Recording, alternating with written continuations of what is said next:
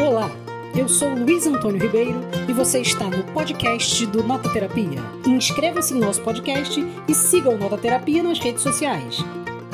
Olá, amigos e amigas do Nota Terapia! Sejam bem-vindos e bem-vindas para o momento mais, mais especial da sua semana e da nossa semana, que é o nosso Papo de Livro. Hoje estaremos trazendo pela primeira vez a análise aprofundada e mais epidérmica da literatura de todos os nossos papos de livro. Dessa vez vamos fazer uma análise sobre Nelson Rodrigues. E aí a gente já quer lançar a pergunta para você. Você já leu alguma peça de teatro do Nelson Rodrigues? Nelson Rodrigues, que é um dos maiores dramaturgos, cronistas e romancistas brasileiro, hoje vai estar aqui no Nota Terapia, nesse papo de livro muito aprofundado, com muitas percepções interessantíssimas. Estamos aqui com Luísa Bertrame, editora do Nota Terapia, Bianca Petter, colaboradora do Nota Terapia e especialista em Ida Hilst, e Pedro Henrique Miller, nossa melhor biblioteca hoje de cabelo cortado.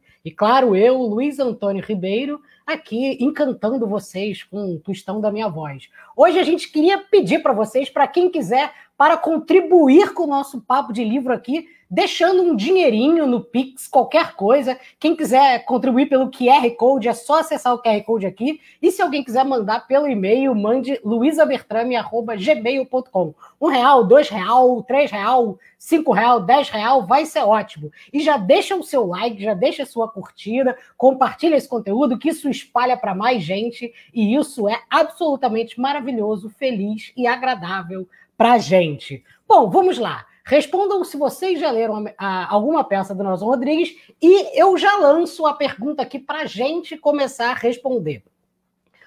O que, que vocês aqui no nosso papinho uh, sentiam quando ouviam falar de Nelson Rodrigues, como Nelson Rodrigues chegava até vocês quando alguém falava das obras, dos escritos dele, e como é que foi a primeira experiência que vocês tiveram com Nelson Rodrigues? O que, que vocês sentiram? As coisas eram compatíveis, os sentimentos eram conflitantes? Como é que foi isso? E para começar, Luísa.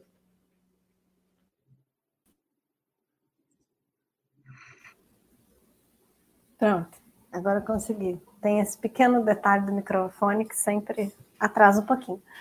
Olha, é, o Nota Terapia está sendo responsável por 100% das minhas leituras de Nelson Rodrigues, porque no mês passado, no nosso Clube do Livro, Sonâmbulos Literários, a gente leu Boca de Ouro, e foi super interessante a experiência de ler Boca de Ouro.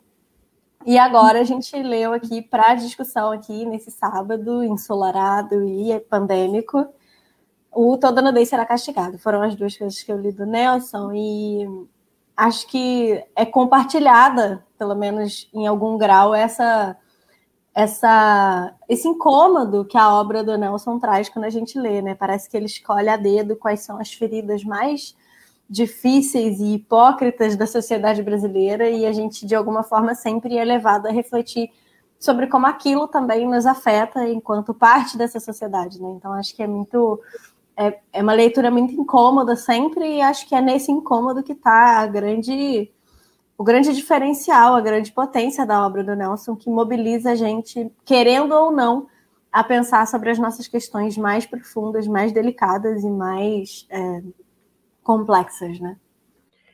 Pois é, é, a minha experiência com Nelson Rodrigues foi. Eu acho que, a, que toda a experiência do brasileiro com Nelson Rodrigues passa muito pelo cinema dele, né?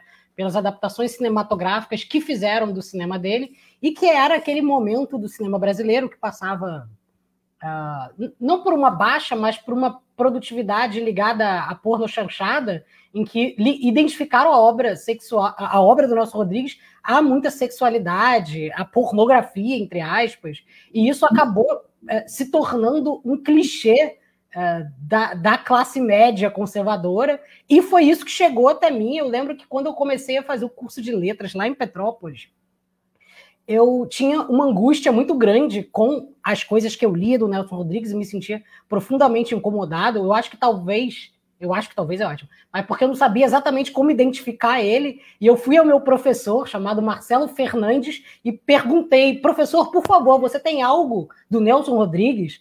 Para me trazer, para eu ler, para eu poder entender um pouco mais. E aí ele me trouxe um ensaio dele e alguns ensaios, inclusive que trazia o Nelson Rodrigues dessa perspectiva de um anjo pornográfico. E aí foi que eu consegui adentrar o Nelson Rodrigues melhor.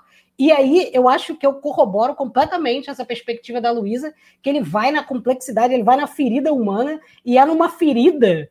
Ah, que ultrapassa qualquer tipo de classificação que a gente possa ter sobre ele mesmo. Então, eu acho que o Nelson Rodrigues ele, ele, ele ultrapassa as nossas medidas e vai, vai. O Pedro está falando que tem uma medida muito psicanalítica, eu acho que é isso. Eu acho que ele vai além das nossas interpretações sociológicas para acertar pontos nevrálgicos que a psicanálise diria que é inconsciente, e eu acho que, que, que faz parte da própria estrutura de complexão da linguagem humana. Então, acho que ele manipula uma linguagem que habita o nosso pensamento. E o que, que você acha, ou achou, ou achava, Bianca?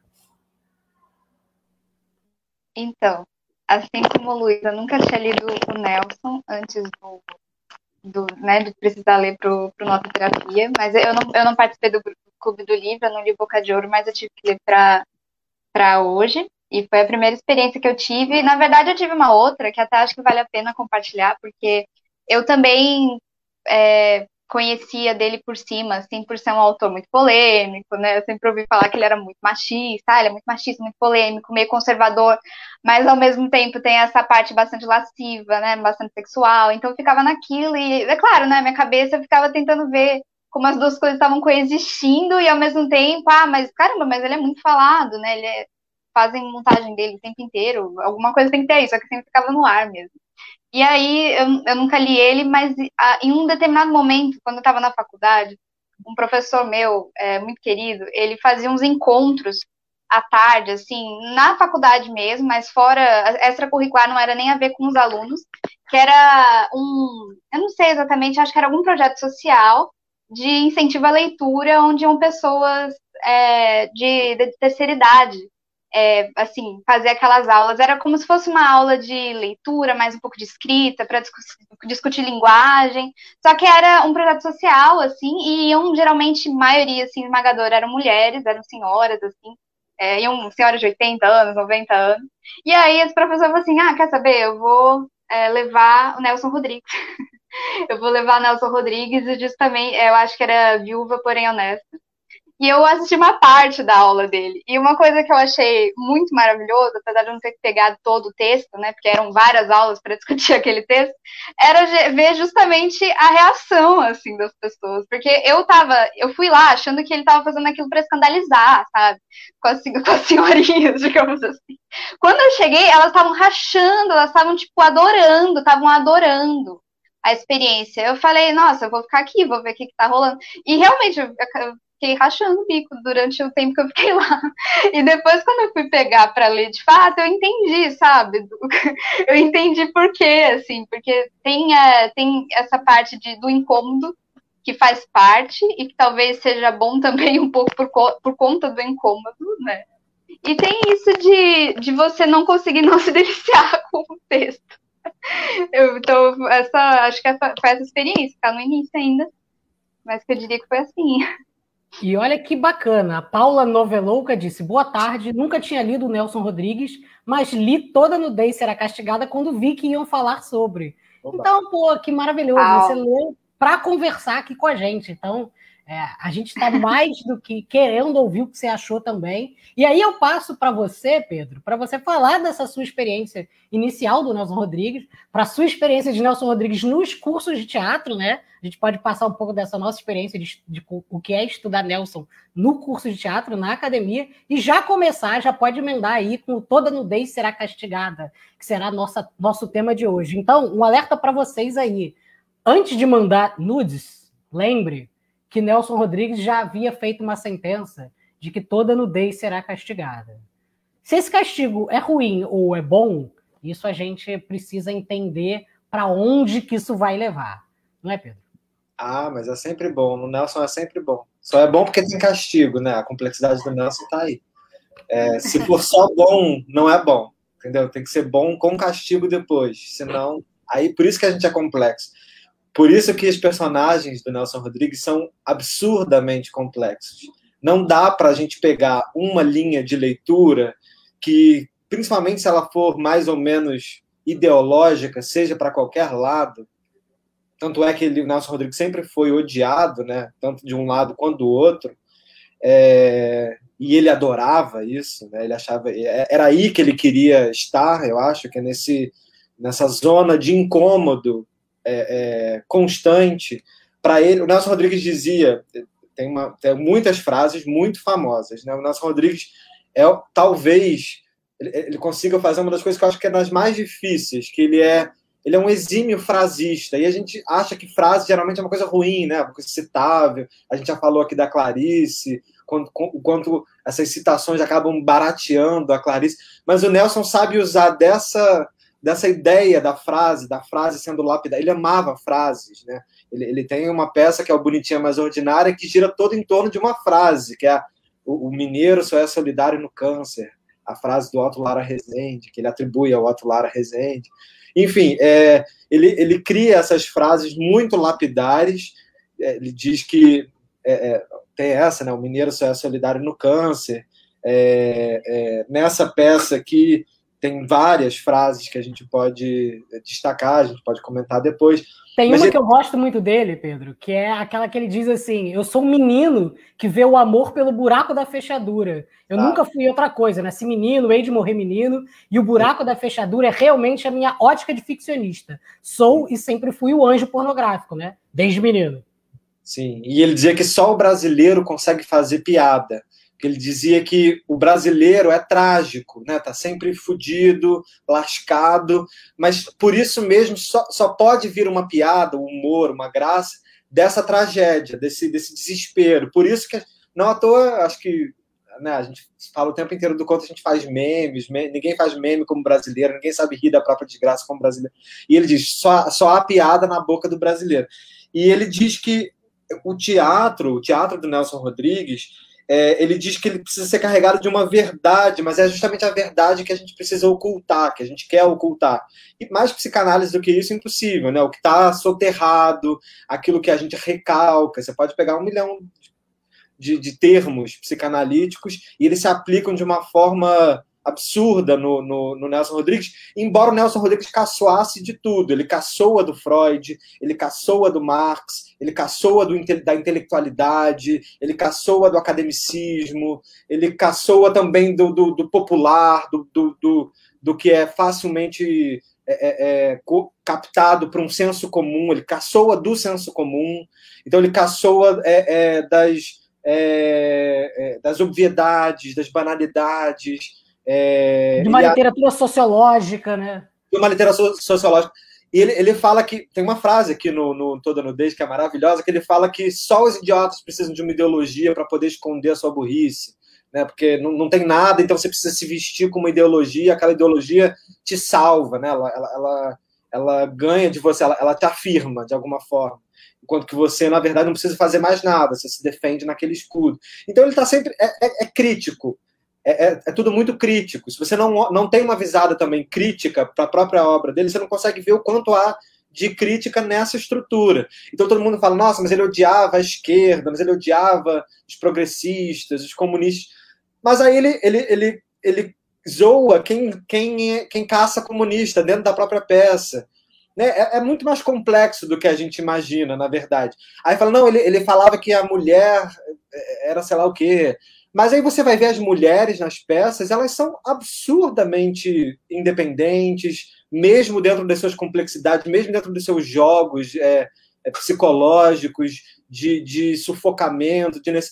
Você tem uma peça inteira, que é a valsa número 6, que é uma voz feminina falando ininterruptamente, é, é como se fosse um mergulho dentro da mente de uma jovem é, entre a vida e a morte. As personagens femininas mais complexas que, que existem Bom, ele tem uma peça que chama Sete Gatinhos, que para mim é, é uma peça feminista, embora ele, se a gente falasse isso para ele, ele ficasse desesperado, ele ia, ele ia se matar. Mas, mas ele é uma peça, para mim, antipatriarcado. É uma uhum. peça uhum. em que, né, sem querer dar spoiler, mas já dando, em que todas as filhas matam o pai. É, é, é, é, é a morte do patriarcado. É assim, a, a, É o problema do patriarcado, assim, mitificado, entendeu? Então eu acho muito complexo. Eu acho legal falar um pouquinho dessa peça, que são as filhas que se prostituem para que a última não se prostitua. É. Para que a última seja preservada. E aí vê isso desmoronar, né? Bom, desculpa, eu falei a Bessa, porque Nelson Rodrigues é um dos meus autores favoritos de todos os tempos. Talvez um dos meus autores nacionais favoritos. E é, claro, pela minha relação com o teatro. No teatro, a gente vê o Nelson Rodrigues, é, é imprescindível, né? O nosso Sófocles, é o nosso trágico.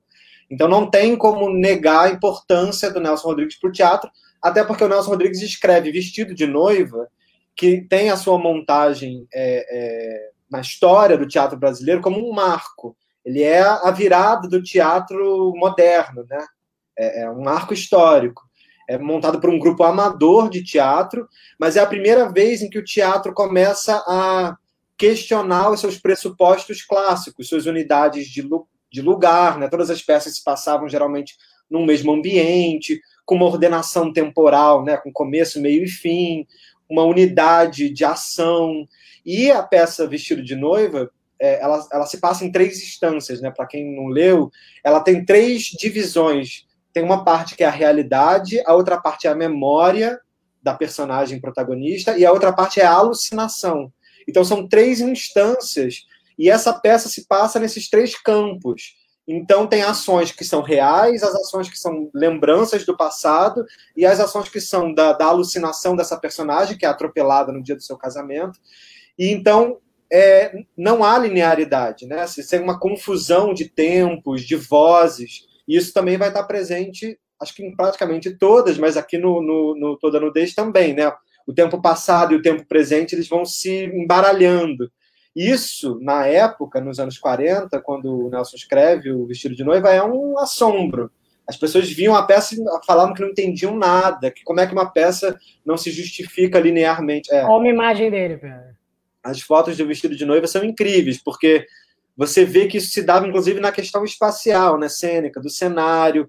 O cenário ele é dividido em três instâncias à medida que essas é, é, zonas vão sendo, vão tendo as ações, elas vão sendo iluminadas. Essa então, imagem dá para ver bem nela. Exatamente, você tem o campo, esse andar de cima, é, sei lá, o, o presente, né, o andar de baixo, acontecem cenas do, do passado, da alucinação, você tem visualmente é, estratos né, distintos que separam esses campos de, de ação. Isso para a gente hoje em dia. Coisa, falando, falando como, como leiga aqui, né, como uma pessoa que não é do teatro, que eu acho que é muito legal de ler a dramaturgia dele, que você é muito visual, né? Na, na própria toda nudez, os, os, as trocas de, de luz, né? Que, que, que vão passar de uma cena a outra, que às vezes vão ser para frente, às vezes são para trás, às vezes né, envolvem personagens absolutamente distintos. É, a pessoa relembra da conversa com as tias, e aí a próxima, a luz vai virar e você vai ver essa conversa com as tias acontecendo é muito visual, né? Eu acho que isso é muito interessante, porque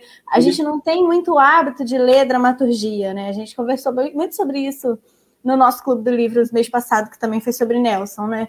Porque se você não faz teatro, você não lê dramaturgia. A gente não tem esse, esse, esse hábito. A gente até entrou numa mega discussão se dramaturgia é literatura ou não, e, e obviamente não é exatamente uma pergunta com uma resposta, né? Mas é é, o fato é que a gente não tem esse costume de ler, e eu acho que é muito legal no Nelson ver o mecanismo teatral funcionando para contar a história, né? E é muito, muito bem construído na, na obra dele, né? Eu acho incrível como, como ele consegue ser absolutamente narrativo. Você tem uma importância da história. Ele, ele, não, ele não fragmenta a narrativa de uma forma que ela vire um, um, uma coisa de segundo plano, ela tá ali, você tem uma, uma, uma trama, um enredo, você tem clímax, você tem tudo, você tem tudo de uma, de uma narrativa mais clássica, mas a forma como ele apresenta ela é absurdamente inovadora é, é, até, até hoje. Assim, por mais que a gente já tenha assimilado alguns desses recursos de, de flashback, né, de ir e voltar no tempo, de ter alucinações misturadas com o campo do real, né? ao mesmo tempo, é, ele é absurdamente lírico. Eu acho Nelson, não, não só nas rubricas, que é um caso à parte, né? Quem lê rubrica, para quem não sabe, é, é, quando você lê um texto teatral e é aquilo que não é texto falado, né? O que está entre parênteses ou em itálico, mas que diz o que, que os atores fazem, né? Fulano pega um copo d'água, entra sei lá quem, isso é a rubrica. Ou então que está entre parênteses, que indica geralmente como aquele texto vai ser dado, né? É, é, chorando, é, ergue-se, pega uma faca, enfim, geralmente são ações. E o Nelson, ele dá praticamente uma, uma um parênteses para cada fala. E essas rubricas são absurdamente líricas, poéticas, às vezes quase irrealizáveis. Então ele bota, é, é famo, são famosas as rubricas que dizem assim: alguém fala um negócio e ele bota entre parênteses, como um sátiro, é, como um deus grego. Enfim, co como que você realiza isso fica a critério do diretor, daquele ator, ou é, ou é quase como se aquilo fosse uma musicalidade, um tom muito parecido às vezes com a ópera. Ele, ele escreve em várias peças assim: alguém fala, ele bota como uma área né, como, como um solo de área, como, como se alguém também fosse a atriz naquele momento. Então, ao mesmo tempo que é muito realista, realista num outro sentido, né? não tem nada de realista na sua estrutura, mas, mas os, os casos são, na maioria das vezes, casos jornalísticos. Nelson né? Rodrigues era um jornalista.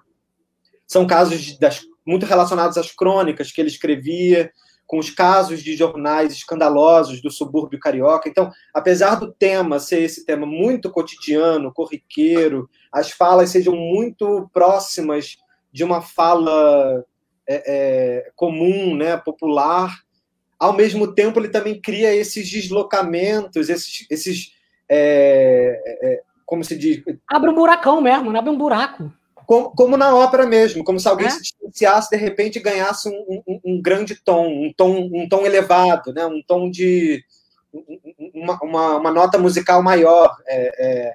Então ele pega a, a, a, essa música comum da, do, do, cidadão comum e cria variações belíssimas, inclusive corais. É, a, a Flora Susequinde, que, é, que foi nossa professora lá na Unirio, né, Luiz? Ela diz que tem essa instância coral no Nelson, que eu, eu acho que é maravilhosa, que é, é uma tragédia, está lá a tragédia representada como nos gregos, mas o coro é a gente.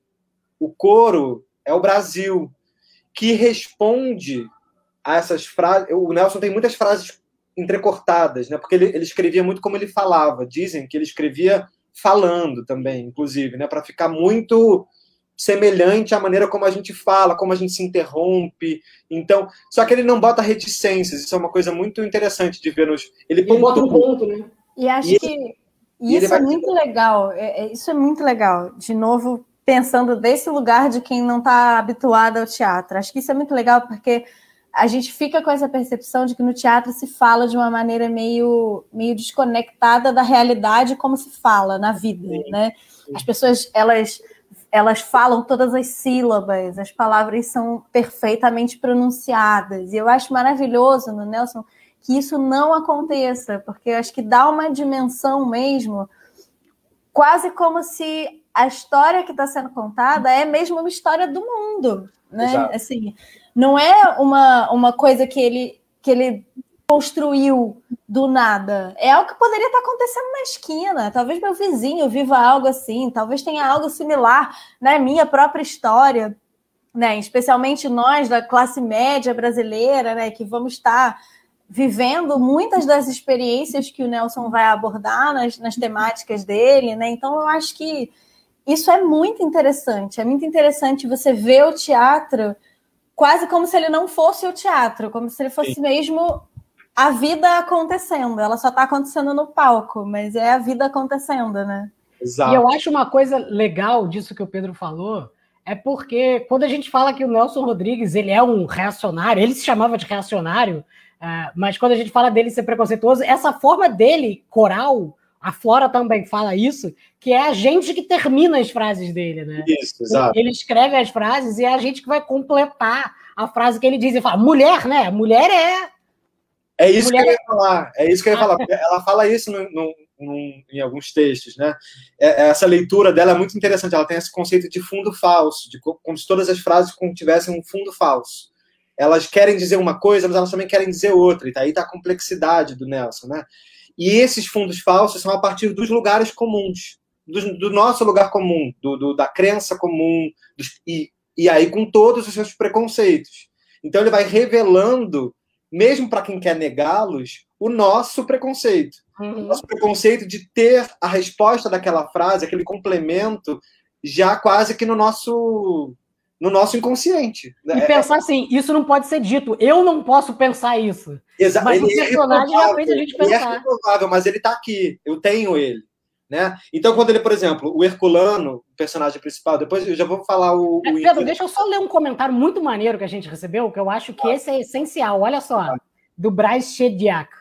Assisti a gênese da peça. Nelson me chamou para fazer o garoto Serginho mas recebi o convite para assistência de direção em cinema e não pude conciliar. Indiquei o Enio Gonçalves e ele fez muito bem, ao lado de Clay Diacones, Nelson Xavier, etc, etc. Gente, que maravilha o Braz, que maravilha. Diretor, do, do, dirigiu Bonitinha Mais Ordinária no cinema, das adaptações mais conhecidas do, do, da obra do Nelson. Que maravilha, que honra. Olha que maravilhoso ele estar tá aqui, né? Um grande abraço. Maravilha. E, e só para completar a coisa do, do senso comum, isso está no, no Toda Nudez, eu já vou falar do enredo rapidamente, mas quando ele fala que o Herculano tem uma hora que está conversando com o Serginho, e há o tempo inteiro essa, essa sombra né, sobre o personagem do Serginho, dele, da sexualidade do Serginho.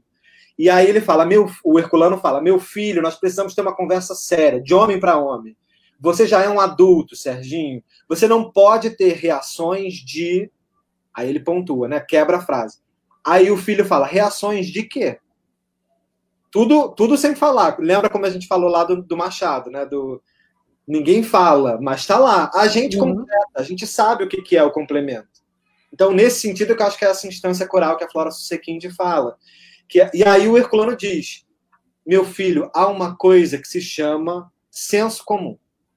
Então, assim, é, é, a partir daí que ele está cantando que vem o pressuposto dele.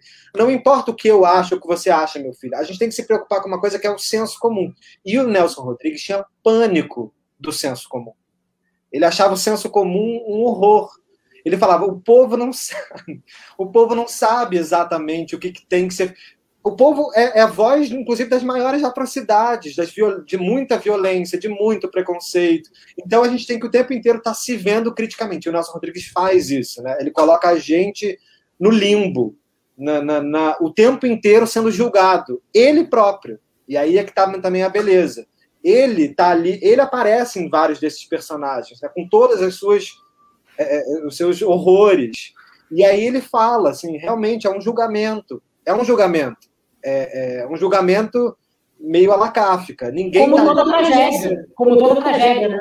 É Dostoiévski, ele dizia que era o grande ídolo dele, né? É assim, todo mundo é sub, todo mundo é asqueroso, todo mundo está no subsolo, ninguém vai se redimir. A, aquele que é o mais nefasto, né? No caso aqui da, da, da, sei lá, a prostituta que pelo senso comum é aquela proscrita, é a mulher que não vale nada, é a, é a, é a suja ela tem, ela tem a sua complexidade de mulher casta, ela, ela, ela vê beleza, ela é, ela é lírica, ela ama.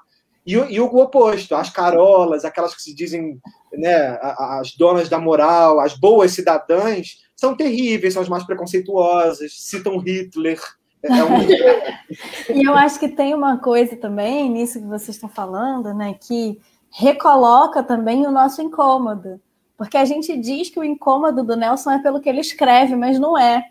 Não é, não é o que ele fala que incomoda, é o que a gente sabe que não está sendo dito, porque Exato. a gente pensa isso que incomoda. Exato, é, então, o problema é a gente. É o problema somos nós, exatamente, não é o Nelson, né? E aí, é, é, dizer que o incômodo vem dele é só mais uma forma de não entrar em contato com o incômodo que ele está nos obrigando a entrar em contato através da obra dele, né?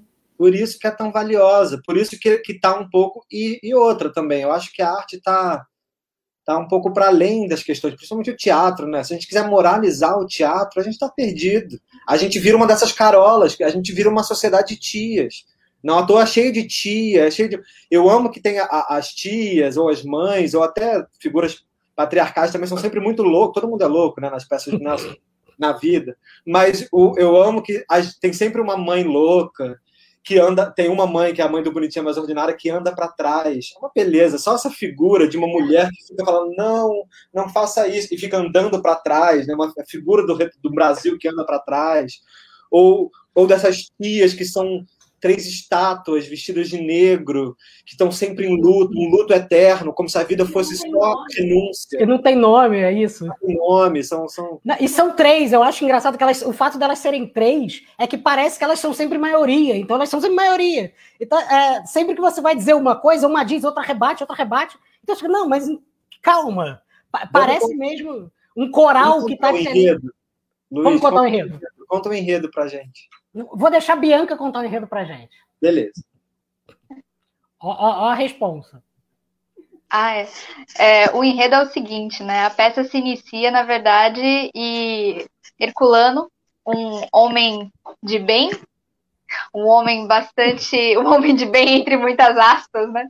Um homem de bem entre muitas aspas, bastante abastado, a gente logo entende. Entra na sua casa, despreza a empregada, fala, cadê Geni, né? cadê Geni? Não, Geni, ah, ela saiu. Não, fala sério, Geni saiu? É, sim, deixou uma fita aqui pro senhor. Uma fita? É, não, fala sério, Geni saiu, enfim, é despreza empregada. Aí, né, a gente, não, a gente ainda não sabendo quem é Geni, quem é Herculano e etc., a gente vê, Geni, na verdade, começa a ouvir a fita de Geni, Geni falando, aqui quem fala é uma morta. Você não ah, sabe de nada, Herculano. Você não sabe de nada. Enfim, aí a gente fecha essa, essa parte, a gente conhece. É, é a dúvida, né? Quando a gente estava lendo ontem, que a gente parou para ler a peça em conjunto, eu fiquei um pouco na dúvida. Falei, meu Deus, o que está acontecendo aqui? Porque tem esse, esse término, e a gente conhece então a família, o, o clã familiar do Herculano, é, com três tias que é, cujo nome a gente não conhece, tia número um, dois, três. O Patrício, que é irmão do Herculano, e uma discussão toda em torno de quê? Da morte da esposa do Herculano, pré-Geni, né? Não é, não é a Geni, depois a gente descobre. Então, Herculano foi casado, a esposa morreu de câncer. A esposa né? que é genitora de Serginho. Genitora de Serginho, exatamente. Ah, tem o Serginho, filho. E aí é, elas estão discutindo por que, que o Herculano, que o Herculano tá querendo se matar, porque ele perdeu a esposa, e o Patrício, que é o irmão, ele não tá dando muita bola para aquilo. Todo mundo diz, pelo amor de Deus, chama o padre, pelo amor de Deus, chama o padre, ele vai se matar. Né, a figura do padre também é maravilhosa, né? A gente vai falar depois sobre isso. Mas pelo amor de Deus, chama o padre, o padre, ah, não, mas deixa ele, pelo amor de Deus, vai ser até bom, é bonito um viúvo morrer. depois, né? Depois, é, um, um... Morrer depois que a né? esposa morre. É bonito isso, imagina ele morrer, depois, se matar depois da esposa, é um gesto maravilhoso. Mas enfim, aí a gente, ele vai atrás de uma prostituta, a Geni, Patrícia, o irmão, para fazer com que, então, a, a Geni, depois de uma noite de amor, entrar com Herculano, Herculano desista dessa ideia, né, de morrer, de se matar. Ele vai ver que era só um, um desatino e Geni se apaixona, né, por Herculano, assim, ou, pelo, ou tem um, ela realmente fica maravilhada e Herculano também, apesar de ser um negócio bastante desesperado, porque ele foi bêbado pra zona, né, que nem, é, ele foi bêbado pra zona, teve uma noite com o Geni, não sei o que, e no, no, dia seguinte ele não queria, ele nem sabia como ele estava ali, não, assim que eu vim parar aqui, ah, sim, não, tivemos, tivemos uma noite, você tava xingando a sua esposa, eu? Xingando a minha esposa? Ela era uma santa. É porque, Minha esposa. É porque ele era casado e ele tem toda essa reação né, com, a, com a morte da esposa, porque ele era um homem tradicional, apaixon... e teoricamente quem se apaixona e quem se casa, né, só pode ficar com aquela pessoa, e tem todo um e, e, e uma relação de, de reciprocidade eterna, né, e, e um família margarina. E, é. Quem sabe que isso não é real é o ovelha negra da família, o cínico da família, como ele mesmo se diz, o irmão Patrício, que fala: Isso é uma bobagem. Isso é uma bobagem. Essa vidinha que ele tinha com a esposa era uma vidinha absurda. Ele nunca transou com nenhuma outra mulher. Imagina, um homem que nunca transou com outra mulher. Ele sabe qual é a solução para isso: é, é trazer Geni. outra mulher para o campo. E quem é essa mulher? A Geni, né? Uma prostituta. Essa que vai tirar ele, é a solução para tirar o irmão daquele. Mas o Patrício não é tão. O Patrício não gosta do irmão para poder fazer essa salvação do Herculano, né? O Patrício, na verdade. Ele, ele quer, quer que o Herculano se, se jogue na lama junto, né? Ele quer. Não, ele tem que se jogar na lama também. Mas aí eu acho uma coisa muito legal para a gente pensar nesse começo todo, que é a própria estrutura da coisa, né? Porque, primeiro, Geni era uma prostituta. O discurso da prostituta é um discurso que nunca é levado a sério. Mas uma de uma prostituta que se matou, que está morta, esse é um discurso levado a sério. O discurso de uma pessoa que está morta e está gravado, esse a gente não consegue nem interromper. Uh, e depois, a gente, o Nelson Rodrigues já coloca um nível que é um nível de poder, inclusive, falsear. A gente sabe que a história que a gente vai ter é da perspectiva da Geni que gravou essa história. Então ele já cria, por, é, quando, quando você estava falando no começo dos níveis de realidade e irrealidade, eu acho que o Nelson Rodrigues ele precisa criar uma instância de linguagem que também pode ser falseada. Então ela precisa ser falseada para que a gente também não o fundo falso, para que a gente nunca descubra o fundo dela. Se a gente claro. for vasculhando para trás, a claro. gente vai achar o fundo falso. Então não, não, o fundo falso é, é uma gravação da Geni. Exato. Não, então eu acho que tem essa relação com o Machado, que é muito interessante, porque é, não só com a ideia do narrador que você não pode confiar, mas com questões psicológicas muito. Todas as peças são psicológicas. Eu sei que tem essa divisão do Sábado Magaldi, né? Que dividiu, inclusive com a própria. É, é, é, é junto com o Nelson, o Nelson é, concordou um pouco com essa divisão. Mais psicológica. Isso que seriam três grupos né, de peças. Toda a obra completa do Nelson Rodrigues se dividiria entre peças psicológicas, é, peças míticas e tragédias cariocas. Mas eu acho que todas são todas. Eu acho que todas são tudo. Claro, umas talvez com cores mais é, é, é ou mais alegóricas, outras com um grau de realismo, entre mil aspas, um pouco maior, mas toda essa peça é uma tragédia carioca mas ela é absurdamente mítica. É só pensar nas três tias, é só pensar nessa coisa do seio, o seio como símbolo. Tem tantos símbolos assim muito fortes. Eu amo quando a Jenny fala do cavalo, ela fala do sonho do uhum. cavalo. E ela fala: para mim, uma vez eu vi um cavalo, e o cavalo, para mim, é o animal mais nu. Eu acho isso de uma força poética, de uma imagem assim tão intensa. O sonho está sempre presente. Lembra que a gente falou lá do, dos sonhos do Machado? é, do delírio, o delírio do Brás Cubas, quando ele sonha com o hipopótamo e, a, aquele sonho muito louco, invadindo, quebrando com qualquer grau de, de realismo, de concretude, essa mistura entre é, pontos de vista, a ideia de que a gente está vendo tudo sob uma ótica, como disse né, Luiz, essa coisa da geni, e de ser uma fita gravada. Né? A peça é uma fita. Então, o próprio meio teatral, que é ali feito ao vivo, não sei ele é mediado por um aparelho eletrônico. Nelson é super complexo, no sentido, inclusive, técnico, né? Ele bota. Ele bota. E tudo está no texto. Isso é uma, ele dirige, quase como se dirigisse a peça também dentro do texto. Ele bota breu, a voz da Geni aparece muitas vezes no escuro. É uma coisa quase como se a gente é, é, é, é uma relação também não só com, a, com, a, com os sentidos. A visualidade fica turva, fica completamente trevas. Ele bota lá no texto, trevas ouve-se somente a voz da Geni. É tipo um pesadelo. Aí, volta e meia, quando algum, alguma coisa trágica acontece, é, ele usa essa, esse breu com essas, essa, essa fala da Geni é, sozinha. Então é quase como se essa peça inteira também fosse essa voz alucinada da Geni quando ela está se matando. É... E a gente não sabe o porquê da Geni ter se matado mas a gente tem a peça inteira retomando aos poucos essas, essas circunstâncias que levaram à tragédia da, da vida do Herculano e da Geni. E é o quanto também esses personagens. E aí tem um monte de personagens que são absurdamente é, constantes na obra do Nelson, que são. A gente tem o padre, a gente tem essas figuras que são meio arquetípicas também, né? A tia, que não tem nome, o padre, que não tem nome, o médico, é, o delegado. A gente tem um painel de, de tipos, de figuras né, que vão aparecendo, porque a gente tem também, além dessas figuras individualizadas, como a Bianca falou, os tipos que aparecem: o médico, o delegado, é, o, o, padre, o padre, né? as próprias tias. O médico. Uma figura meio sem, sem particularidade, né? Então você tem as figuras Serginho, Geni, Herculano, em contraponto, Patrício, em contraponto com essas outras que são quase que figuras genéricas, né? figuras meio alegóricas, de, de quem é o médico, de quem é o padre. Ao mesmo tempo, o padre é comunista, é, mas, mas ele é comunista segundo a ótica do médico, né? assim, ou, ou segundo a ótica de sei lá quem.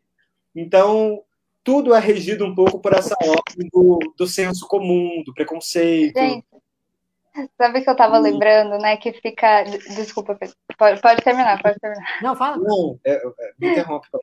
Não, é que eu, eu tava lembrando, né, de como eles vão contando a história, né, e no primeiro momento falam como, o Patrício falando pra Geni sobre como o Herculano, ele era, não tinha nenhuma mulher, né, assim, além da esposa que morreu, e aí isso, eh, tem uma ênfase nisso. Não, pelo amor de Deus, ele nunca teve nenhuma outra mulher, né? E aí uma coisa parecida surge depois, quando é o Herculano falando do filho pra Geni. Então, assim, o meu é. filho, ele tem 18 anos, mas ele tem asco, né, do... Ele tem nojo do ato sexual. E aí tem essa, essa coisa de ficar querendo reiterar a pureza de alguém, né? Depois vem as tias falando assim, nossa, mas o Serginho, o Serginho é puro, as, as cuecas sempre vinham limpas, né? Elas falam. Que é uma coisa assim, é essa coisa das tias, é, você, elas falam, não, porque a gente dá banho no Serginho, né? Ele não, ele não se deixa tocar, só a gente pode tocar no Serginho. A gente lava as roupas do Serginho, a gente sabe que ele, que ele, que as, as cuecas eles vêm sempre limpas. E também, é, como é que ela fala? Ele é, ele é impotente como um santo, né? que é como termina o segundo. Essa, essa coisa do impotente como um santo, gente, é maravilhosa, porque ela está sendo ali trazida, né?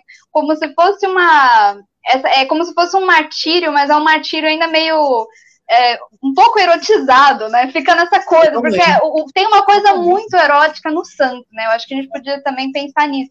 Tem uma coisa muito erótica no santo desse, desse martírio, dessa dor, dessa, desse castigo, né? E as tias também, elas ficam naquilo, a gente, a gente nunca se casou, a gente nunca tem, né? Elas ficam reiterando isso o tempo inteiro, né? Então é muito engraçado até na, na fala delas, né? Das, das carolas, existe essa coisa de é, justamente por não estar tá ali, né? Justamente para elas falarem que elas nunca se casaram, para elas nunca terem. Tem uma coisa muito canalizada, tem uma coisa muito sexual nessa coisa da família, né? Na dinâmica da família. Eu achei uhum. engraçado nisso do, do Serginho ser o mais, é, o mais novo, né? Ser o mais, assim, reprimido, assim, que na verdade não é nem lido como repressão por eles, é lido só como, ah, ele é impotente, né? É. Ele não pensa nisso. A Tatiane deixou um comentário aqui que é as três tias, a, a Tayane, Tayane, Brasil, disse: as três tias lembram muito as três moiras da tragédia grega que teciam os fatos cotidianos. Sim, a moira na tragédia é o destino, né? São Sim. aquelas que, que traçam uh, os destinos. E aí eu acho que a, que a Bianca traça uma coisa muito legal desse, dessa coisa da, do, do Serginho, que, que seria o puro, é porque eu acho que toda a construção de moralidade do, do Nelson tem a ver com, com, a, com a ideia de moira do destino. Porque é, é praticamente uma tentativa de, de interromper a ine, inevitabilidade do trágico. Porque uh, você tem uma estabilidade moral de, de, dessas famílias que é muito fina. É muito fina. Só que elas são sustentadas no discurso com muita força com muita força. Mas ao mesmo tempo, essas personagens elas são carregadas por uma culpa, por um destino, por, um, por uma é uma espécie de mochila da imoralidade que você precisa de alguma forma é, praticamente violar a moralidade do outro. Então pessoas, são pessoas que estão sempre violando alguma coisa muito íntima do outro. Quando você diz que, que das cuecas, eu sei porque a cueca dele estava suja. Eu não contei para ninguém, era a cueca que estava suja. Mas o Serginho tem a cueca limpa. Quando a Geni casa com o, com o Herculano, fala, não, ele era virgem. Não fala que ela era. Não, agora era. Sempre de repente ela vira a pessoa mais imaculada do mundo, elas salvam, né? elas precisam é. salvar a Geni, elas precisam limpar a Geni. E é um pouco o que a gente e é faz retroativa, né? a virgindade retroativa, né? E a gente faz isso com o Nelson Rodrigues. Eu acho incrível como nós somos as tias Carolas. A gente, sociedade, né? Mas a gente quando a gente vai ler o Nelson Rodrigues ou ver uma montagem do Nelson Rodrigues, eu lembro que a minha relação com o Nelson Rodrigues, eu via o engraçadinho, eu era pequeno, mas eu via o engraçadinho na, na televisão e não podia ver, era, tudo bem, eu era uma criança, mas eu, eu, tinha um, eu tinha um impulso de ver aquilo muito grande, porque o Nelson estava falando sobre erotismo, sobre desejo, e nessa peça mesmo ele fala, tem uma hora que é, eles falam sobre uma tradição brasileira que, que é terrível, mas que é da bestialidade, que é de, de, da iniciação sexual ser feita com um bicho, com um bode, e não é à toa que vem também o animal, o cavalo vem no sonho da Geni, ela diz que o, animal, o cavalo é, é, é, a nudez no bicho, é, o, o, Patrício vai fazer essa revelação que ele fala, olha, essa é muito boa, olha como eu me iniciei sexualmente, a gente comia cabra, a gente pegava a cabra e, e isso é comum, ele, ele, se defende, né? Isso é comum. Todos os meninos faziam isso, mas o meu desejo está relacionado com o bicho. Então, há esse bicho que é o desejo, que é a pulsão sexual, e que a gente fica querendo domesticar, dar uma forma, dar um conter, sufocar ou quase aniquilar, no caso do Serginho, né? Aniquilar. No caso do Serginho, porque é um desejo, no caso, talvez homossexual, a gente vai entender que é homossexual, Aí é um aniquilamento por completo, porque as tias dizem o tempo inteiro que aquilo é a pior coisa que se pode acontecer. O nosso pai, as tias dizem, o nosso pai dizia: prefiro ter um filho morto do que pederasta. Se meu filho for pederasta, eu mato. E, e, e é esse coro de, de preconceito, de homofobia ou de misoginia que é replicado. A coisa que você falou. Que é introjetado demais, né? Também por ele quando, né, quantas vezes ele repete depois da violência que ele sofre que ele precisa esquecer, que as pessoas precisam esquecer, né? São, tipo, de que ele maneira eu para um outro lugar onde ninguém sabe que isso aconteceu, né?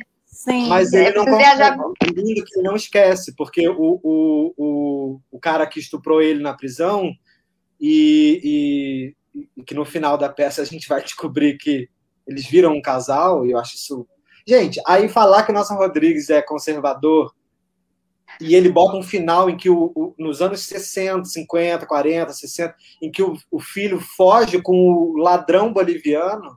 Que é já é um, um, título, né? O ladrão boliviano o já é um boliviano.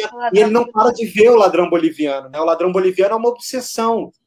vale lembrar que o subtítulo... Tá na rua, tá na janela. É, é, é é essa coisa que está dentro dele, né? É o espelhamento dele, é a homossexualidade que ele está vendo em todos os lugares. E que ronda ele, não importa onde ele esteja, né? Qualquer lugar, ele fecha o olho, tá lá, tá, aquela questão tá ali, ela, ela é inescapável. Então, isso tudo está sendo tematizado. A gente definiu o Nelson Rodrigues como um negócio e a gente se limita, a gente para de ver o que tem ali, que é muito interessante, é muito mais complexo do que uma leitura é, é, é, é mais taxativa vai fazer e vai, e vai aniquilar a obra do Nelson Rodrigues e a, e a complexidade dela. É, e que está para além dele, né? Está para além, inclusive, dos desejos dele. Todo grande artista escreve uma obra que vive para além das suas intenções, seus desejos. A maneira, eu também quero, quero não salvar o Nelson Rodrigues, porque acho que ele não tem que ser salvo de nada.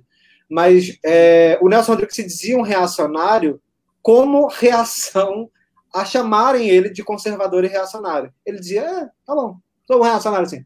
Ele não se identificava necessariamente com uma questão mais ideológica, não, isso você vê pelo próprio posicionamento dele. As pessoas perguntam para ele assim: Ah, você que é o Nelson Rodrigues? Já perguntavam. Você é o reacionário, né? Ele dizia: Eu mesmo. Muito prazer. Sabe? Ele, ele, uhum. então, isso também era uma chacota. Uhum, é. Porque também é uma forma de coação ao próprio Nelson, né? Querer que ele. Querer cobrar dele determinada coisa era uma forma de coagir ele a dizer determinadas coisas de determinados lugares.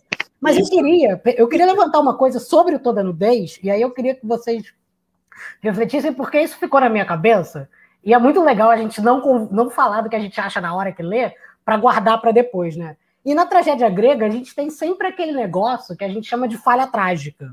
Qual é a falha trágica? É o momento em que você comete um ato e que tudo degringola, que tudo ali vai ladeira né? abaixo. É, e que não tem como remediar, né? É um ato irredimível, assim, sem... E, e tudo que você tenta fazer para remediar só te leva só mais rápido, aqui, só te leva mais rápido para o teu próprio destino. E aí uma coisa legal, só fazendo uma parte a mim mesmo, que uma coisa da estrutura das peças do Nelson Rodrigues que é muito interessante é que ele é muito ágil. É uma dramaturgia muito ágil para quem está tá tendo tantos lapsos temporais. Para quem está indo para frente, indo para trás, a, a, a dramaturgia está sempre correndo. Ele, de vez em quando, abre esses buracos em que fica só um foco e a pessoa fala daquele jeito numa área, mas é sempre tudo muito ágil. E isso é interessante porque dá a ideia dessa tragédia que está indo, uh, correndo atrás do próprio rabo. Mas no Nelson Rodrigues, não parece que os personagens estão em busca da própria falha trágica? Eles querem encontrar a própria falha trágica? Porque me parece que tem duas falhas trágicas nessa peça, que é a primeira, quando o Herculano enche a cara e vai encontrar a Geni, passa três dias lá fudendo. Essa é a primeira falha trágica, em que ele passa lá três dias. Então, que é, tudo aquilo que ele construiu si de si próprio, que ele sabia que era hipocrisia, mas ele sabia que essa hipocrisia teria fim um dia. Ele sucumbiu à, à própria, ao próprio desejo, sucumbiu à própria animalidade, e depois tem a do Serginho.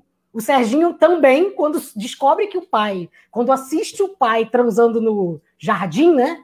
No quintal, ele também vai encher a cara, levado pelo Patrício, claro, ele também vai encher a cara, vai para um bar e aí acaba que ele vai preso e tal. Então me parece que são dois momentos de falhas trágicas que as duas personagens queriam que acontecessem. Então, diferentemente, por exemplo, do Édipo, em que matar o pai é, é uma coisa ocasional, que ele não tinha noção, os personagens do Nelson Rodrigues vão de encontro à própria tragédia, né? O próprio destino. Eles, eles, eles tentam não ir, mas quanto mais eles tentam não ir, mais acumula energia para ir, né? O que, que você ia então, falar? Mas eu acho mas eu acho que isso é uma questão psicanalista, isso é freudiano. Isso, assim, é, é... Deixa só eu inserir aqui, que eu acho que tem mais uma dessas falhas trágicas que não pode ficar de fora, em relação a Geni, que é quando ela, ela, ela, ela diz, então, que ela quer se casar com o Herculano, né? Porque se casar com o Herculano também é o desdobramento trágico de toda a história dela, né? Mas eu amo o fato da Geni, é, depois que ela se casa com o Herculano, acabou. Acabou o problema dela, né? Ela, ela precisa. Não à toa, antes de se casar, ela diz que ela só se interessa por quem ela tem pena. Então é, uhum. é muito é muito absurdo como ela só fica interessada no Herculano porque o Herculano não quer ficar com ela, ou porque ele nega ela, é, ou porque ele diz que ela é, é imunda, que ela é suja, porque ele quer limpar ela, quer tornar ela casta. Então, isso atiça o desejo dela. É sempre a impossibilidade. Tem essa, essa, essa ideia da obsessão, não à toa é o, o, a definição da peça, né? ele não chama de uma tragédia em três atos, ele chama de uma obsessão em três atos. É, a ideia de que os personagens só têm impulsos ou desejos movidos por uma obsessão, por uma ideia de obsessão. O próprio Nelson Rodrigues dizia, se chamava de a flor da obsessão. É, e, e, que os personagens, quando são quando resolvem essa questão, é, somos nós, é a humanidade. Quando aquilo está resolvido, é preciso criar uma nova, um novo, um novo problema, uma nova, uma nova dor, um novo câncer. E não à toa essa imagem do tumor belo, né, de uma bela ferida. Ela o tempo inteiro tem essa ideia de que a ferida está dentro dela, está no peito dela, vai vir, vai brotar. Ela brotou na minha mãe, ela brotou na sua esposa, ela vai brotar em mim. É lindo também como isso está nas mulheres, né? É a ferida das mulheres que carrega no peito e que é, guardam alguma coisa tanto que aquilo vira um tumor, aquilo mas ao mesmo tempo esse tumor é ela, né? e o saber que isso vai acontecer também, né? É, é, isso de novo a inevitabilidade, né? Mas eu, eu acho que também tem uma coisa que em relação a essa busca por esses pontos né, é, de não retorno, né, que eu acho que parece que é a própria tarefa do Nelson também, né? É encontrar qual é, qual é o ponto limite, ou melhor, não encontrar, buscar, porque eu acho que não é sobre encontrar, né? Mas é buscar qual é o ponto limite da instituição familiar, qual é o ponto limite da moral sexual, qual é o ponto limite da hipocrisia da classe média, qual é o ponto limite das relações humanas, o ponto limite daquilo que eu entendo como sendo humano. Uhum. Eu acho que essa é a, é a investigação do Nelson, é aquilo que ele busca discutir, né? E eu acho que, de novo, volta no incômodo, né? Porque é, ainda que faça parte da nossa constituição é, buscar constantemente esses pontos, a gente busca sem querer olhar muito para eles, né? Eles nos movem ao mesmo tempo em que a gente prefere deixar eles ali meio quietinhos, né? Então, acho que nesse sentido volta o incômodo, porque a tarefa ética dele, a tarefa de vida dele, a tarefa artística dele é fazer essa, essa busca, é a, é a busca em si, né? A gente sente um pouco de nojo a gente sente um pouco de nojo das personagens do Nelson, né? As famílias, é todo mundo meio nojento, assim, é, e, e, e, e, de alguma maneira são totalmente identificáveis, assim, a gente consegue. Isso é tão importante, né? É tão importante a gente sentir nojo do que a gente pode fazer. É quase como se também a gente. A gente vive numa época em que a gente para de se surpreender com as maiores atrocidades, as maiores barbaridades. Nesse sentido, eu acho que a tragédia, e essa tragédia rodriguiana, que é nossa, que é brasileira, as nossas três moiras são três moiras carolas do Brasil, com, com, com, com todos os preconceitos brasileiros, bolsonaristas, né? É, é, conservadores, do pior espécie. É... Do senso comum. Do senso são comum. muito senso comum, não estão dizendo nada novo. E, é, e, essa é a nossa tragédia, né? essa tragédia de uma moralidade é, violenta, destruidora, opressiva, extremamente opressiva e destruidora, porque todo mundo vai se destruir no final, né? Todo mundo se dilacera. E, e ele, Nelson Rodrigues falava que os personagens dele eram como vampiros, né? Todos têm sede do pescoço do outro. Um quer sempre chupar o sangue do outro. E ele fala que esses personagens são mais vivos do que nós mesmos. E é por isso que o teatro é também, talvez, o. Nelson escreve crônicas brilhantes, ele escreve contos brilhantes, os romances também são maravilhosos, mas o teatro do Nelson Rodrigues parece que é o, o ambiente onde ele vai conseguir revelar de uma forma incomparável esse esse horror, essa tragédia e ao mesmo tempo essa beleza. Também não dá para botar só na no, no, no, no uhum. na caixa do, do, terrível, porque é tudo terrível, mas é também de uma força identificável, tão próxima, tão relacionável, que a gente é, é, o que a gente precisa fazer com a arte, né? Se identificar e ao mesmo tempo achar aquilo um horror, para a gente achar a gente belo e terrível ao mesmo tempo. Eu acho que só a tragédia grega e o Nelson tem essa, essa esse poder de conflito enorme, assim, que é você se identificar loucamente com a Geni ou com o Herculano, falar, gente, isso sou eu, eu falo assim, eu também penso assim e ao mesmo tempo ficar em pânico com essa identificação, porque ela é terrível, ela é nojenta, como você diz, Luiz. Ela é violenta e é imprescindível que a gente reconheça na gente, isso está no Foucault, isso está no Deleuze, é, o quanto que esse fascismo, essa violência, essa opressão nos habita. E acho que o que a Lu disse no começo é Exatamente. perfeito. Ela é, se a gente não reconhece ela na gente, ou só reconhece no outro, a gente só, só a gente não faz nada, né? A gente está livre. Aí a gente é como esses personagens que querem limpar a gente. a gente pode acusar, né? Se a gente estiver livre, a gente, a gente tem o dedo, o, o dedo não volta nunca, né? Porque a grande liberdade de acusação é quando o dedo não vai voltar. Exato. Você pode acusar pra caramba. Mas só ler os comentários aqui. O Eduardo disse: Oi, gente. Oi, Eduardo, tudo bem? A Paula disse: Eu terminei a peça e fiquei dias sem saber o que exatamente eu tinha achado, justamente por essa questão do incômodo. Normal, fiquei. Isso é assim. é ótimo. A discussão de vocês está me ajudando a encontrar um rumo nos meus pensamentos. A gente está fazendo a mesma coisa e eu acho que eu ainda estou na metade tá só. nosso rumo também, né? Eu acho que eu estou chegando é. na metade. Olha, eu acho que não tem melhor reação para quando você termina uma obra do que a não saber exatamente o que você achou. Porque significa. Não precisa nem significar que a coisa é boa ou ruim, isso não importa, mas significa que a coisa, pelo menos, tirou seus pressupostos com relação ao que você acha bom e ruim. Então eu já acho é, isso. O Assis Brasil, que foi quem eu fiz doutorado, ele diz que escritor contemporâneo é aquele que desaparelha crítico. O que, quando a crítica não está aparelhada é né? para é comentar... Bom. Tem escritor contemporâneo que você lê e você fala ah, é exatamente o que eu esperava. Eu odeio uma, uma, uma reação que as pessoas têm com as obras contemporâneas, que é ah, essa obra me abraça. Isso é uma constante na, no, no, que tem hoje em dia, de, de reação à obra contemporânea. Ah, essa obra me dá um quentinho, ou ela me abraça. Eu acho falou o que... que precisa ser dito. É, pois é, ela te serve, né? E aí, por que, que eu preciso dela? Se ela é adequada e me serve, se ela me abraça como Eu tinha lido a cartilha, né? Eu tinha lido a cartilha, ela... o manual, a Constituição. Lê a Constituição, ela também me serve. É. É, E aí a Paula disse: sim, muito nojo, não poupa nenhuma personagem. O Hadi Ulemar disse: exato, a tragédia rodriguiana é um despertar agudo e presente. A Tayane disse: acredito que ele conseguiu escrever e falar das complexidades da família.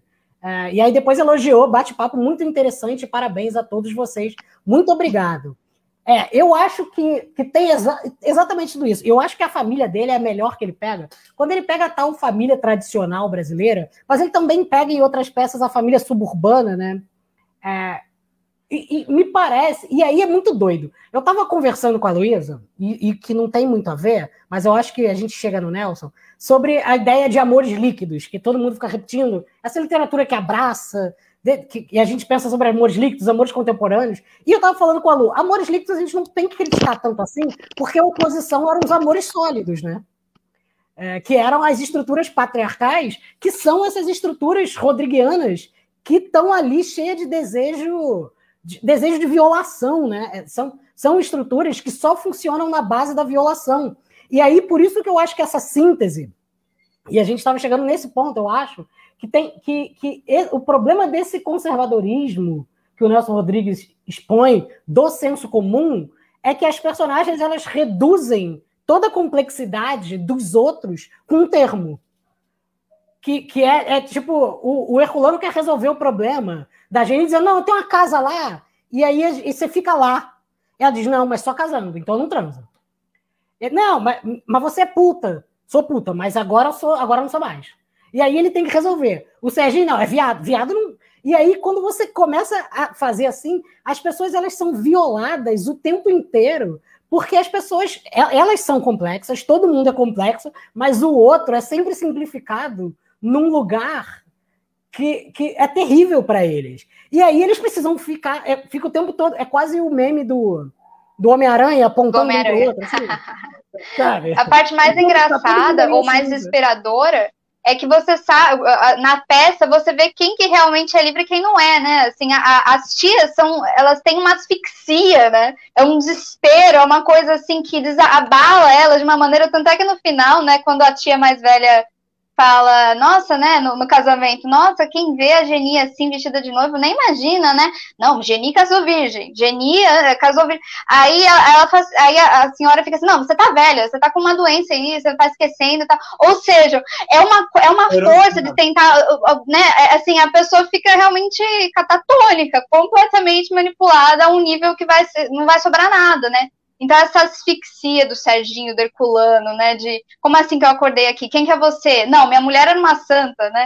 E, e a Geni, né? A Geni, ela é livre, a Geni canta na noite. A Geni, ela tem, ela, na verdade, ela realmente é quem operou a desmedida dela quando casou com o Herculano, quando se envolveu com ele, porque ela era livre pra caramba, né? Já foi tentar se inserir nesse lugar completamente asfixiante, não à toa aconteceu o que aconteceu, né? O que é a parte mais irônica. A gente acha que a Geni é livre, por mais que ela, tudo bem, ela tem a liberdade que a gente associa a ideia de ser prostituta. Mas as prostitutas são livres, assim, tem todas as questões estão estão dentro do Nelson, né? Assim, sem, sem valores, sem, sem juízo mesmo, independente do juízo, mas elas estão ali como um problema. É, porque ninguém me parece livre. Ou, ou, ou não, eu, eu acho que é livre no sentido de linguagem, né? No sentido assim, a Geni é a única que termina as, as frases dela, né? Ela é a que fala, assim, é, e quando ela fala, todo mundo fica, o que você tá falando, né? Mas eles não, eles ficam... Não tem medo dela também, né? Mas tem uma, uma coisa muito é... bela, por exemplo, na linguagem da Geni, que tem a questão do palavrão, que ela diz, uai, eu sempre falei palavrão, eu falo, fulano é um filho da puta, fulano não sei o quê. Então, o, o, o Herculano acha um horror mulher falar sujeiras, acha, ele acha que isso, inclusive, revela quem ela é, da onde ela vem, isso entrega a prostituição na fala, né, na uhum. linguagem. Só que o que ela mais deseja depois de ela e ela acha lindo é quando ela limpa, quando ela fala outro dia, quando ela quer, quando ela tá é, é, apaixonada, é, é, difícil falar, Sim. mas obcecada pelo Serginho, que aí ela fala não, Serginho, eu, eu, eu, ela precisa da pureza do Serginho para redimir a sujeira da, dela. E aí ela acha lindo quando ela ver que ela parou de falar palavrão. Ela falou, outro dia eu falei merda e fiquei tão mal. Fiquei, Só que no começo era algo que ela defendia. Ela falava, não, eu achava maravilhoso poder falar filho da puta. Mas depois um merda para ela, ela fala, poxa, merda nem palavrão é. Quando eu... E Mas é, é ela sendo... É ela sendo moldada por essa instituição familiar também, né? Por essa asfixia, como a Bianca falou, que, que caracteriza a relação familiar é, dentro de uma determinada moral, né? É, é muito, para mim é muito forte essa cena. É uma das cenas mais fortes dela, dela se sentindo bem por se sentir mal por falar merda. Eu, eu acho muito, muito intenso isso. Eu acho, mas eu acho tão bonita a ideia de que ela, ela como mulher da zona quer sair, todo mundo quer sair também desse nome qual é atribuído, né? Que o Luiz falou, que eu acho que é tão interessante. Todo mundo também, que todo mundo é mais do que esse nome, todo mundo é o oposto desse nome, né?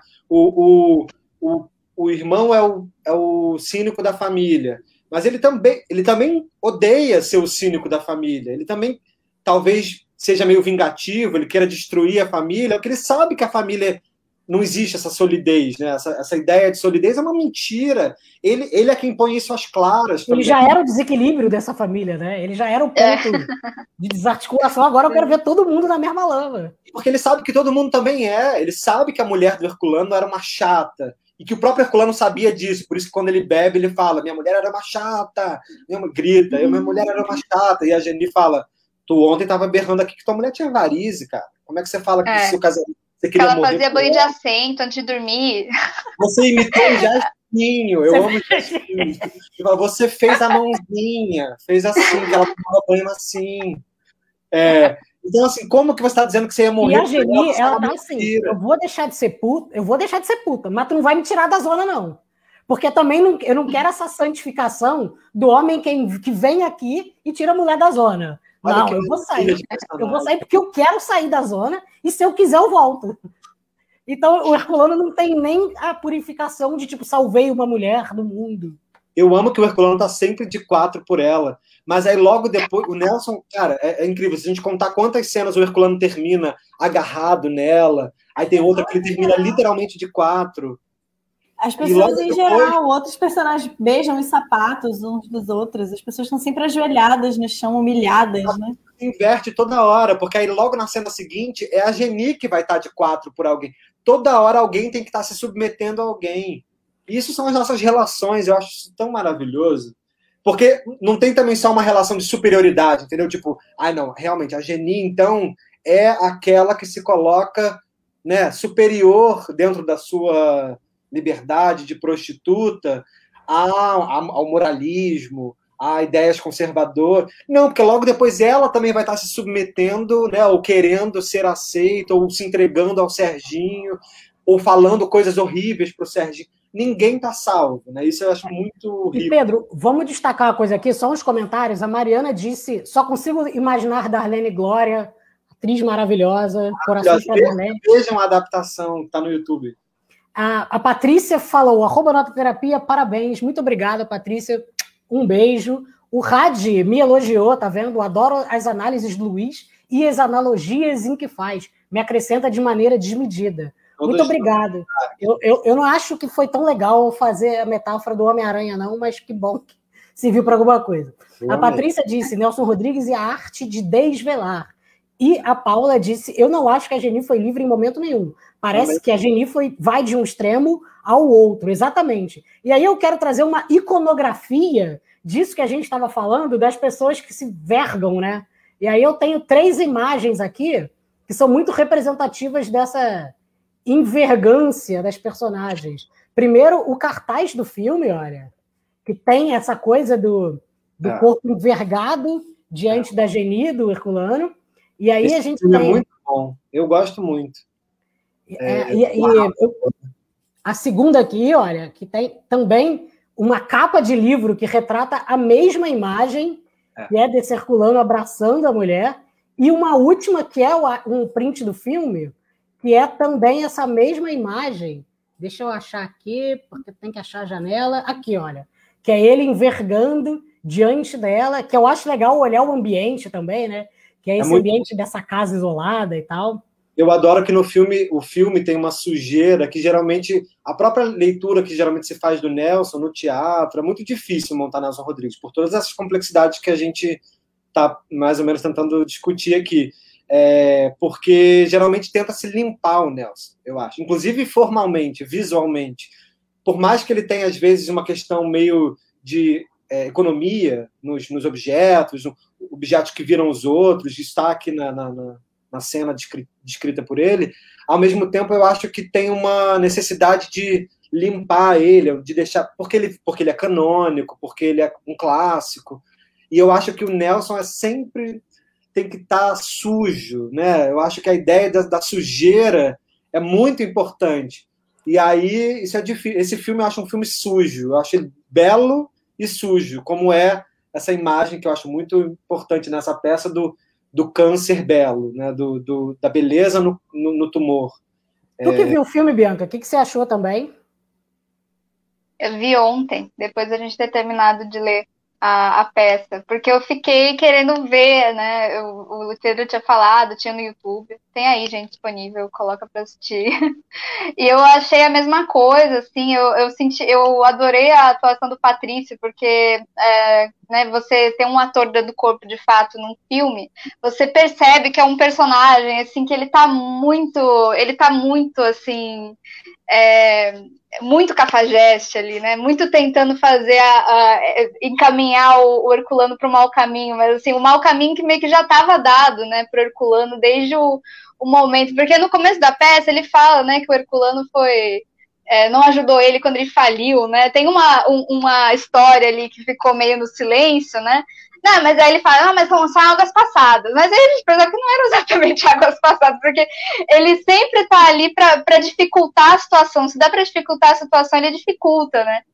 E é, a, o Patrício, eu gostei bastante da atuação do Patrício no filme, a, a Darlene Glória é maravilhosa né, naquele papel. E, ah, é uma outra dimensão, né? Assim, não, não se compara, né, gente? Assim, porque justamente é uma outra dimensão. É, tem essa coisa da sujeira, é, uma coisa da peça, só que eu, eu tenho, eu estava assistindo o filme ontem, na peça foi muito interessante ver a cena da delegacia, né? Porque o Herculano é um neutro, a gente ele tem algum ofício, só que a gente não sabe qual é, né? Ele é alguma coisa, né? algum título que a gente não sabe. E ele entra, ele é o cara, mas ele é o cara que entra na delegacia e fala assim: você sabe com quem você tá falando? E a gente não o sabe, né, na verdade. Né? Ele é um que é um clássico da nossa, da, do nosso cotidiano brasileiro, né? mas você sabe com quem tá falando? E aí fica essa briga para ver quem que é o mais poderoso. Não, se você quiser brigar aqui, o pau vai comer. Não mexe comigo, o delegado falando. E, depois, ah, e, e fica naquela... Oi, amorzinho. Peraí, amor. amor. Oi, amor. Ai, é. Gostosa, meu bebê. Falando com uma mulher casada, né? Ele tá falando com uma mulher casada no telefone, né? Então são os dois cidadãos de bem ali discutindo naquela, dentro daquela delegacia. Uma briga de poder, de autoridade. É, tentando, tentando jogar batata quente de, que, de quem é a culpa, né? O delegado fala assim: não, polícia é verba, pô, polícia é verba. Você já viu? Você já, por acaso você tá vendo noticiário? Você viu o que aconteceu com um cego outro dia? Fizeram a mesma coisa com o cego, era cego. Fumava maconha, mas era cego, o que eu acho muito engraçado, né? era cego, mas fumava maconha, mas era cego. Ou seja, foi muito Ele fala da justiça, ele fala, a justiça salva. Né? Pô, você não sabe como é que é a polícia. A polícia tenta prender, mas a justiça absolve. São todos é... lugares comuns. É, é, é, o, é o típico figurão. A, a, justiça é cheia de frescuras. A justiça é cheia de frescuras. Alguém vai lá, comete um crime, vem um advogado, pede um habeas corpus, né, entrega um habeas corpus, e aí... É, aquela cena da, da, da, polícia, né, é o Brasil inteiro ali, né, a, a questão da, da justiça. Polícia é verba, você não tá vendo que a gente não tem xadrez, improvisou um xadrez. A gente não tem policial, a gente improvisa policial, tudo improvisado, né, tudo uma grande improvisação, assim e termina de forma brilhante com ele falando com a mulher. Aí ele vai embora, ele fala: Ah, é um chato que tava aqui, um chato. Amorzinho, me espera só de roupa, mas sem as calças. E termina assim. É maravilhoso. Mas acho é, que a gente pode ir caminhando para um, um fim. A gente. É, bom, Sim. eu acho que como todas as peças. Que você destacaria, Pedro? Deixa eu fazer o papel do Luiz, já que você já fez o papel do Luiz quando todo mundo caiu. Que você destacaria, assim, se você. Quando você pensa na peça. Quando você está de boa, assim, quando você não está pensando em Nelson Rodrigues, mas você lembra dessa peça, o que, que você lembra? Dessa peça? Eu lembro é, dessas imagens, da... para mim são muito emblemáticas. Eu acho que o Nelson Rodrigues consegue transitar não só por esses lugares comuns, mas por esses signos que são muito belos e complexos e violentos. Então, é, essa obsessão que há pelo seio, o seio que vai ser uhum. tirado, arrancado, a, a própria ideia de um, da, que está nesse título, que é lindo. Os títulos do Nelson Rodrigues, a gente também pode falar o quanto eles são muito bonitos e, e, eles carregam um pouco a peça inteira, né? Como ele sabe fazer Sim. títulos, toda nudez será castigada. Os títulos viram máximas, né? A gente repete esses títulos. Bonitinha, mas ordinária, a gente é. usa também corriqueiramente. Toda nudez será castigada, a gente usa também de uma forma já, assim, é, é, corrente. Sim. E aí... Isso é muito bom, né? Mostra como, independente do que as pessoas acham dele, inevitavelmente há uma afetação geral, né? Exato, assim, aquilo se incorporou. E, e, somos nós, entendeu? Nos diz respeito para o bom e para o mal. E eu acho que nesse sentido ele não, nunca quis agradar, ele nunca quis ser agradável, então é, é, é mais reagiam de forma escandalosa à época, continuam reagindo de forma.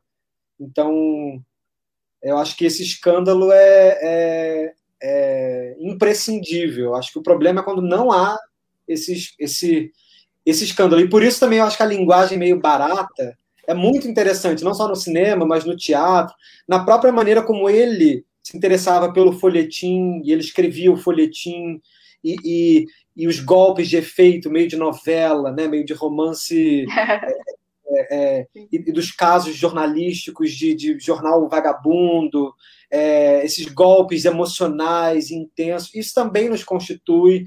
Ele está interessado nisso, acho isso muito bonito. Enfim. E aí eu quero só fechar o nosso. A gente já a gente já estava aqui de A gente já estava fechando. Eu já estava perguntando para o Pedro o que, que ele destacaria, porque a gente já estava encaminhando para o final, porque aí ia dar tempo de vocês voltarem, aí a gente já ia falar o que, que a gente gostaria de acrescentar já finalizando.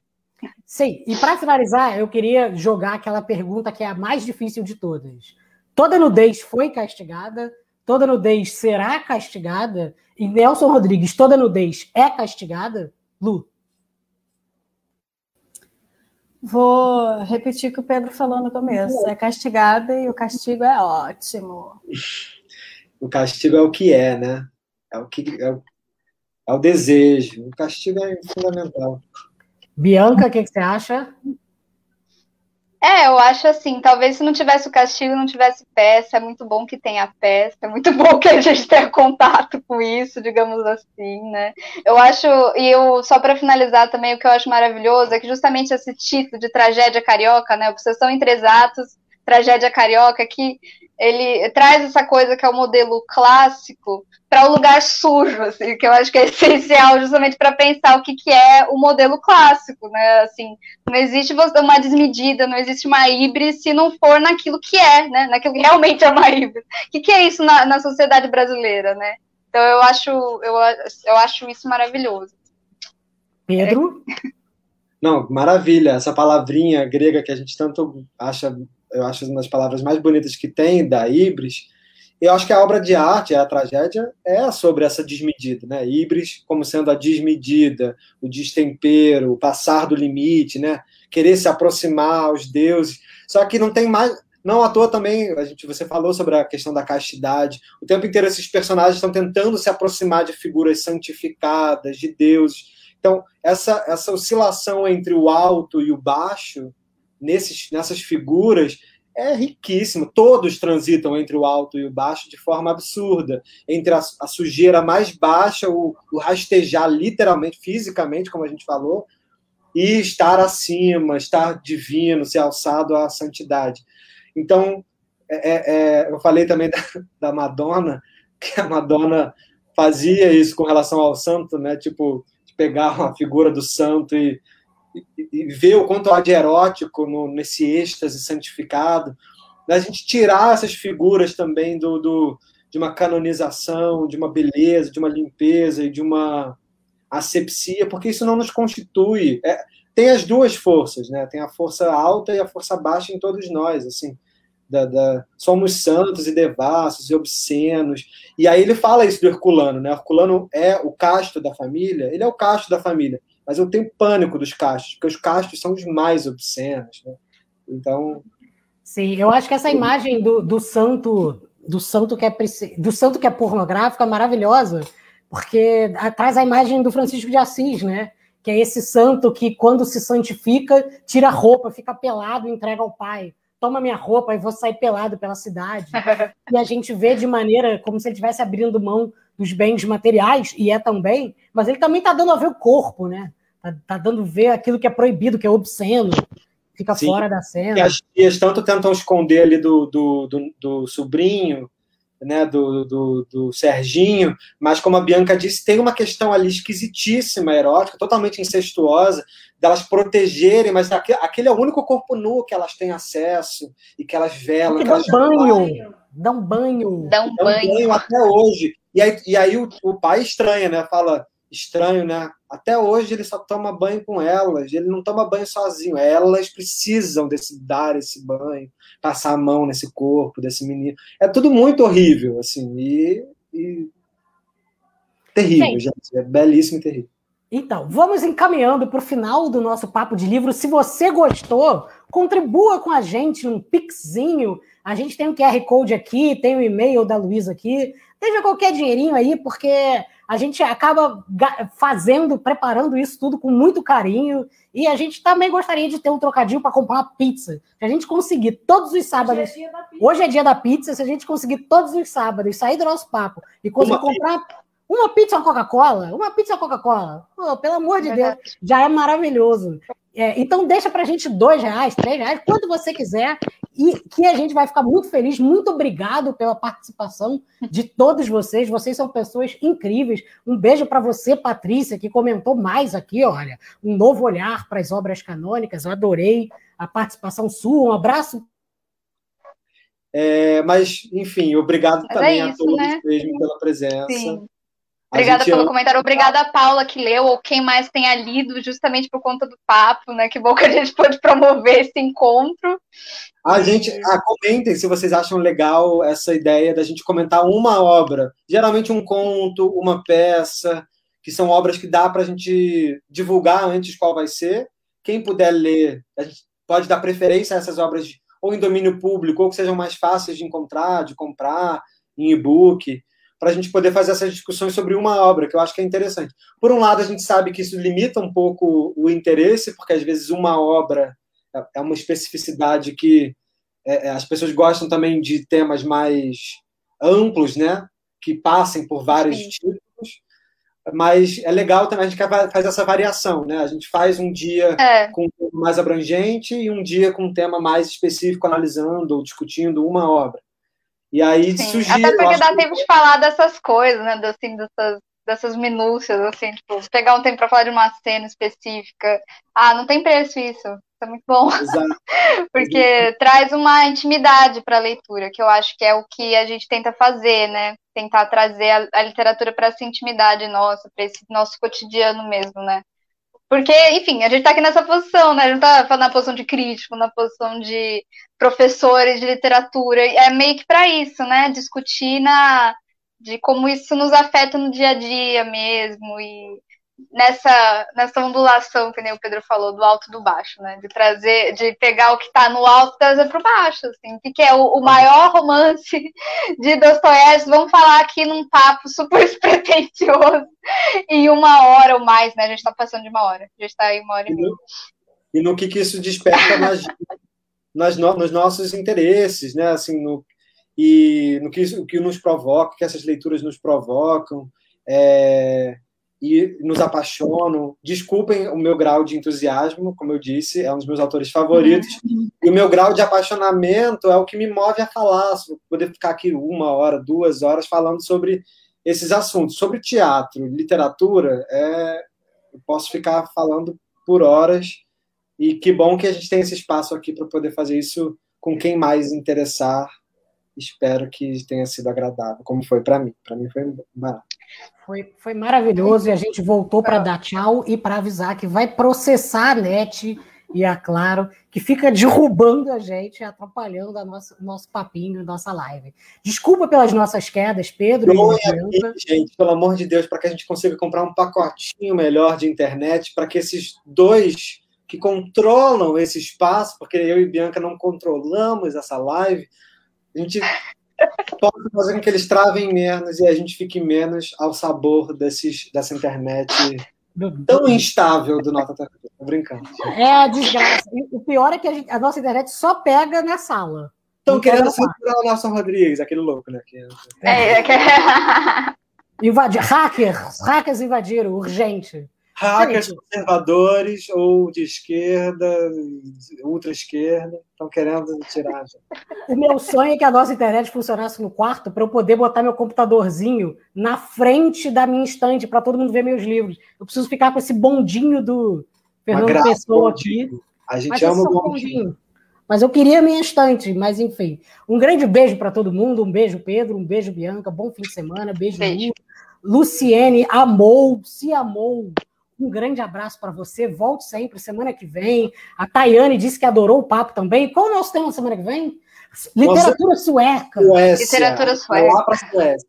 Isso, eu comecei hoje a ler meu suecão.